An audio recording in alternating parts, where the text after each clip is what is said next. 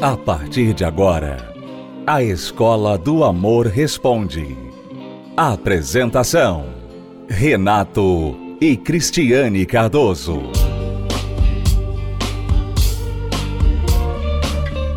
Olá, alunos, bem-vindos à Escola do Amor Responde, confrontando os mitos e a desinformação nos relacionamentos, onde casais e solteiros aprendem o amor inteligente.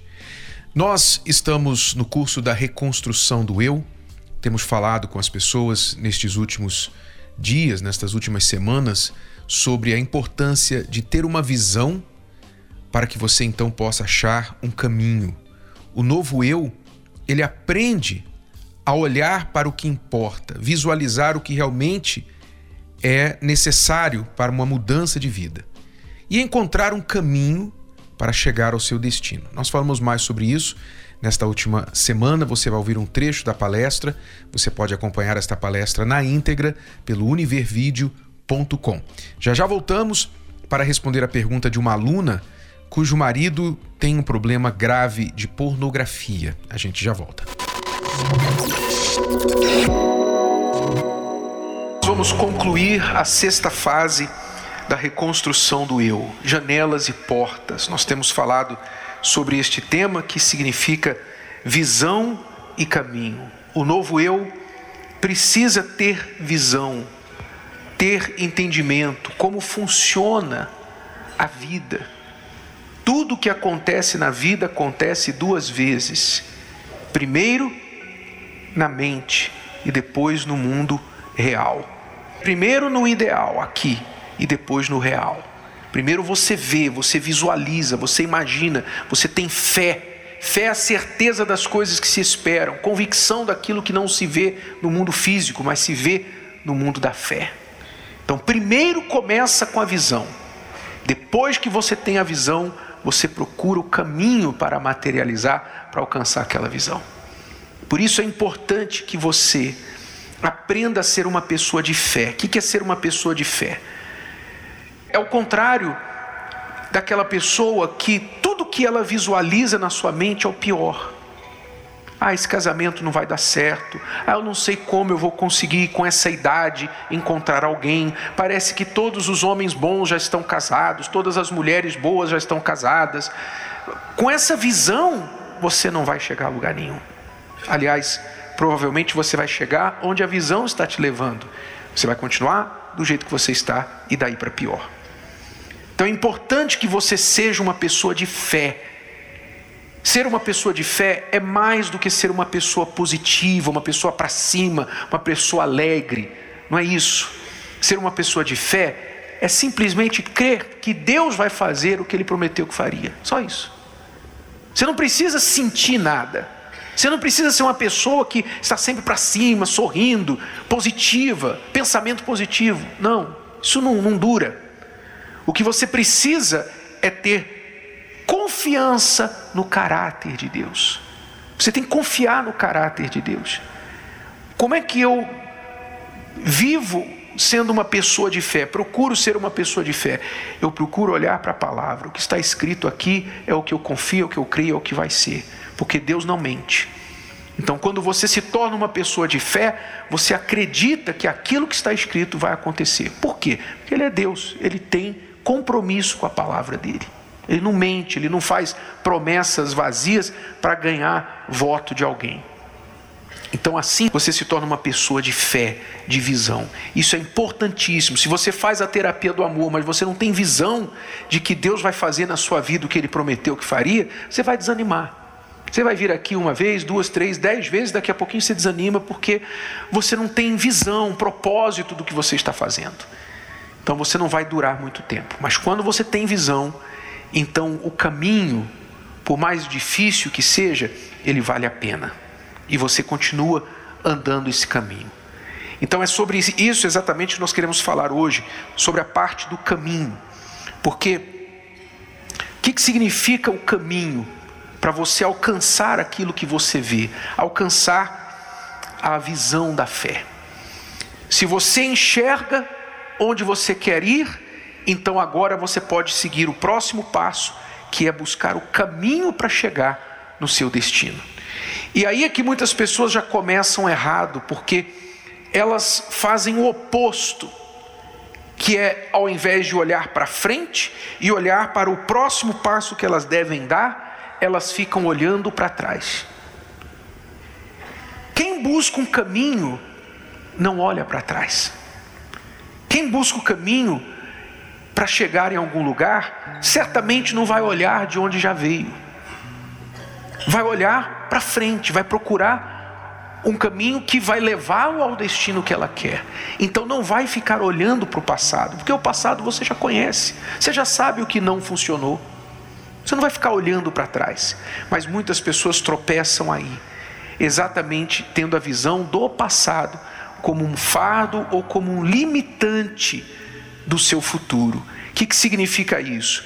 Como, por exemplo, a pessoa que olha, o solteiro que olha a sua idade. O solteiro que olha assim, ah, eu tenho 30 anos, eu tenho 45 anos, eu tenho 50 e tantos anos. Quando você olha para a sua idade, você está olhando para frente ou para trás?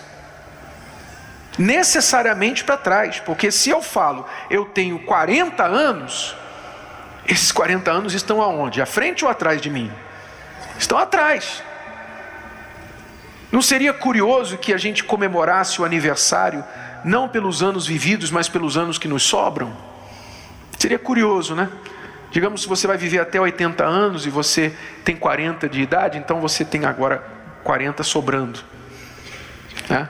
Se você fez 50, então faltam 30 para você. Se comemorar seu aniversário assim, ia ser muito mais interessante, né? olhando sempre para frente, está me faltando só tantos anos, eu tenho que correr atrás.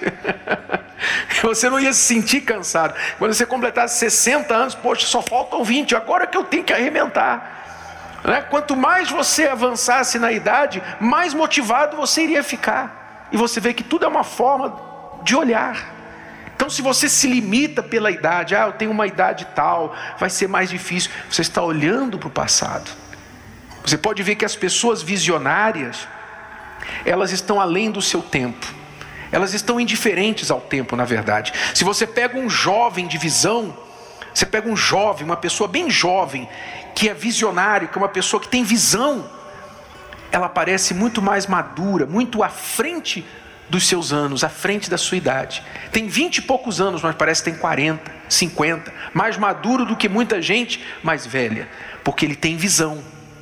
Assim também quando você pega uma pessoa de 60, 70 anos que tem visão, ela parece muito mais jovem do que a sua idade, porque a sua idade não é um limitador, ela não vê a sua idade como um limitador.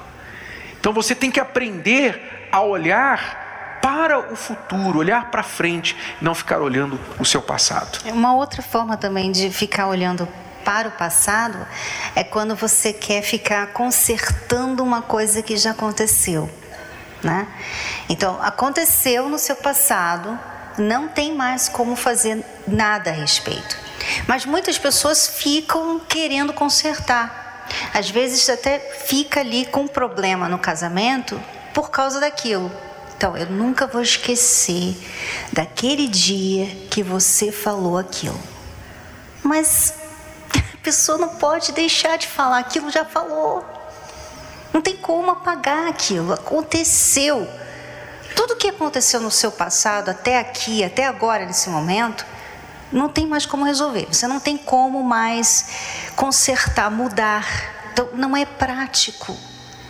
Mas muitas pessoas ficam ali perdendo tempo com uma coisa que já aconteceu. E aí você fica querendo corrigir aquilo. E eu, eu, sinceramente, eu não sei como você consegue. Porque não tem como. Você fica pensando, você fica visualizando aqui, aquele acontecimento, você fica lembrando. E toda vez que você pode, você fala sobre aquilo com o seu cônjuge. E o cônjuge fica assim, mas isso já passou. E você, não, não, mas eu não vou esquecer. Eu não vou esquecer disso, que você fez, que você falou, aquele dia e tal, e tal, e tal. O que, que ele pode fazer? Eu pergunto. O que, que ela pode fazer a respeito disso? Responda você para você mesmo. O que, que essa pessoa pode fazer sobre uma coisa que já aconteceu? Ela não pode fazer nada. E às vezes você fica ali, né? É, perdendo tempo com isso. Isso é olhar para o passado, isso não é prático. O que, o que você tem que fazer? Você tem que pensar assim: o que, que eu posso fazer hoje? O que, que você tem que fazer hoje? O que, que nós temos que fazer hoje? Tá, isso aqui aconteceu no passado, você me traiu. Ok, nós decidimos ficar juntos. Ok. Então, o que, que nós vamos fazer para que isso nunca mais se repita?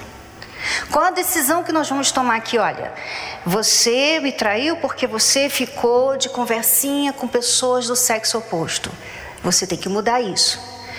Você é, não estava me dando atenção, eu não estava, nós não estávamos tendo tempo para o nosso casamento. Nós temos que mudar isso. Quer dizer, isso é você olhar para hoje e ver o que, que eu posso fazer para aquilo lá não acontecer mais. Isso é prático. E isso você está trabalhando para o futuro. Isso é você caminhar com o seu parceiro para frente. Mas ficar lembrando do que aconteceu ficar lendo coisas, né? Tem gente até que guarda.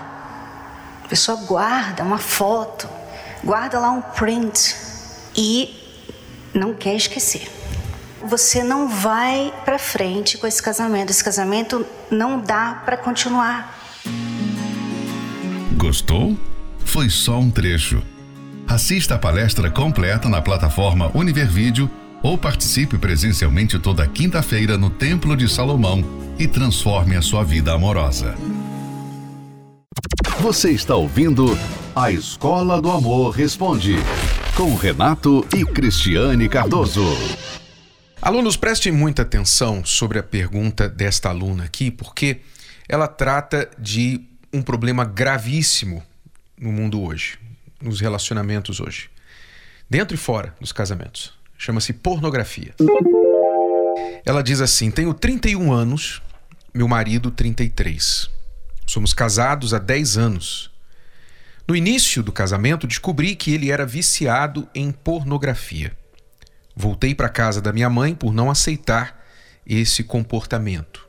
Muito bem, você fez certo lá atrás. Mas ele foi atrás e eu dei uma chance, pois prometeu mudar. Realmente eu vi mudança com ele, mas cerca de dois anos depois, voltou a fazer de novo. E assim nos separamos umas quatro vezes por conta disso. Quer dizer, parece, você observa aí, que há um ciclo, né? Ela mesmo menciona que mais ou menos a cada dois anos ele aguenta, né, pelo que ela saiba, ele aguenta ficar sem a pornografia por mais ou menos uns dois anos, depois ele cai de novo. Então, quatro separações em dez anos. Ele muda por uns dois anos e volta a fazer de novo. Também me agride com palavras, mesmo eu não sendo rude com ele. Ele nunca me procura com frequência, desde que nos casamos. Sempre que tenho iniciativa, sou rejeitada por ele. Já tive muitas conversas sérias sobre isso. Ele promete mudar, mas dura pouco. Descobri também há pouco tempo que ele se masturba quando fica sozinho em casa. Mas ele nega até a morte que fez, mesmo eu tendo provas. Mesmo eu tendo dois filhos e estando grávida, eu sempre tenho todas as noites disponíveis para ele. Tomo banho, espero por ele, mas ele nem toma banho para ficar comigo. Prefere malhar à noite e no fim de semana passar todo o tempo com os meninos. Me sinto sozinha, só cuidando das crianças e dele, sem ter um marido de verdade. Me ajude, pois, mesmo casada, eu não tenho felicidade no amor e não sei se algum dia terei. Estou me tornando uma mulher triste e sozinha. Aluna, preste muita atenção. Você está pedindo do seu marido algo que ele não pode te dar. Vou esclarecer o que eu quero dizer com isso. Seu marido tem um problema espiritual. Eu vou direto ao assunto aqui. O vício é um problema espiritual. Quando a pessoa está apenas na superfície do vício, quando ela está na superfície, que eu quero dizer na superfície, ela está no início, no estágio inicial do vício, seja pornografia, cocaína, álcool, jogos online, apostas, seja o que for. Qualquer vício, todos eles têm a mesma fonte, um espírito. É um espírito que age na mente da pessoa e justifica para a pessoa o que ela faz. Então, por mais que seja racional, todo mundo que está do lado de fora vê, não é? A esposa, o pai, a mãe, o filho pode ajoelhar, implorar, né? pedir, por favor, você está acabando com a nossa vida, com o nosso casamento, com o nosso dinheiro, eu não aceito, eu não gosto, etc, etc. Por mais que você peça mudança, a pessoa inicialmente, ela para tentar apaziguar aquele confronto, ela vai chorar, ela vai prometer, ela vai dizer não faço mais, me perdoa, eu vou mudar, mas se ela não buscar ajuda espiritual, para se libertar do problema espiritual por trás do vício, não adianta fazer promessas, não adianta ameaçar, não adianta fazer tudo que você já fez. Veja, foram quatro separações. O que, a princípio, por um ponto de vista humano, você fez certo. Só que você voltou depois dessas quatro vezes acreditando nas promessas vazias dele, ou seja, promessas que ele não pode cumprir. Já está mais do que provado que ele não pode cumprir essas promessas. Não é nem que ele não queira, ele não consegue. Até que ele busque libertação espiritual. Seu marido tem um problema espiritual. É o problema espiritual que o domina. E se ele não reconhece isso para buscar ajuda, então ele vai continuar nesse problema da pornografia e eu digo a você, isso vai levá-lo a outros problemas piores se já não existem, porque você diz que ele mente também. Mesmo vendo provas da mentira dele, ele continua sustentando a mentira. Quer dizer, isso já é um problema maior, né? O caráter, a pessoa passa a acreditar nas próprias mentiras e nega a realidade objetiva que está diante dos olhos dela. Então, aluna, não tem outra saída para você. Você pode sim fazer uma separação, mais uma, porém desta vez você terá de condicionar a que ele busque ajuda espiritual, libertação deste espírito demoníaco que possui a mente e o corpo dele e o usa para que ele pratique o vício. Este é o problema. Eu vou ser direto com você, não tenho odeios. Estou sendo direto com você porque é a única solução para o seu casamento. É isso ou você vai perder esse casamento. Aliás, você já perdeu, né? Você está aí segurando por um fio, tentando salvar esse casamento, provavelmente por causa dos filhos, mas não tem como. Se você quiser, você vai ter que buscar essa ajuda espiritual e condicionar que ele busque também. E aí sim, se ele não quiser, então você tem a escolha. Ou você vai tolerar isso, né? fingir que não vê, que tá, está acabando com você, ninguém merece isso. Isso é algo que humilha, que esmaga a sua autoestima, o seu o seu direito de esposa, de mulher, o respeito que é devido a você, você está sendo massacrado aos poucos, não é? Então, isso não vai fazer bem a você, mesmo que você diga, ah, eu vou tolerar, eu vou eu vou deixar isso aqui acontecer e por bem da minha família. Você vai acabar morrendo aos poucos por causa desse problema. Então, o que você deve fazer é dizer para ele: deu, chega. O seu problema é espiritual, você tem um problema espiritual. E se você não buscar ajuda espiritual, que eu estou até disposto a buscar com você, se você for, mas se você não buscar ajuda espiritual, eu não vou mais me afundar junto com você. Você está levando a gente para o buraco, você está destruindo a nossa família. Eu não vou permitir que isso aconteça. Então você tem que ser fria, forte e decidida quando você colocar essa condição para ele. E aí então, busque ajuda. Você nos escreve de Pernambuco. Aí, eu não sei se você está no Recife, mas aí no Recife e em todo o estado do Pernambuco, nós temos a terapia do amor e também o trabalho da cura dos vícios. Eu sugiro que você vá até a terapia do amor, converse com um casal responsável da terapia do amor, conte o problema que você está enfrentando com seu marido e pergunte sobre o tratamento da cura dos vícios. Esse tratamento funciona, seu marido vai se libertar desse problema espiritual e quando ele se libertar disso, ele não só não vai mais ter o problema da pornografia, como também ele vai ser um homem totalmente diferente em todos os sentidos um marido totalmente diferente em todos os sentidos da vida. Tá bom? Se você quiser endereços e mais informações, tanto no Recife, em Pernambuco, quanto em toda a parte do Brasil, você pode acessar o site terapia do amor.tv para mais endereços. Isso é o que nós chamamos de a reconstrução do eu. Porque quando o eu está quebrado e, e o marido desta aluna está quebrado, né? ele está quebrado, ele usa o vício como um, um refúgio. Quando a pessoa reconstrói o seu eu, ela se torna uma pessoa completa. Completa. E, e aí não tem mais necessidade de ficar recorrendo a qualquer subterfúgio, como vício, como alguma coisa para distrair a pessoa, para preencher aquele buraco, para fazer, sabe, uma anestesia aqui na dor que está no coração e no interior da pessoa. Quando a pessoa é reconstruída de dentro para fora, ela se torna completa, realizada. Então ela não precisa de nada externo mais. Então aí não tem mais necessidade de pornografia, de droga, de, de álcool, de nada disso, porque ela está completa. Aí sim ela pode fazer, sabe o que?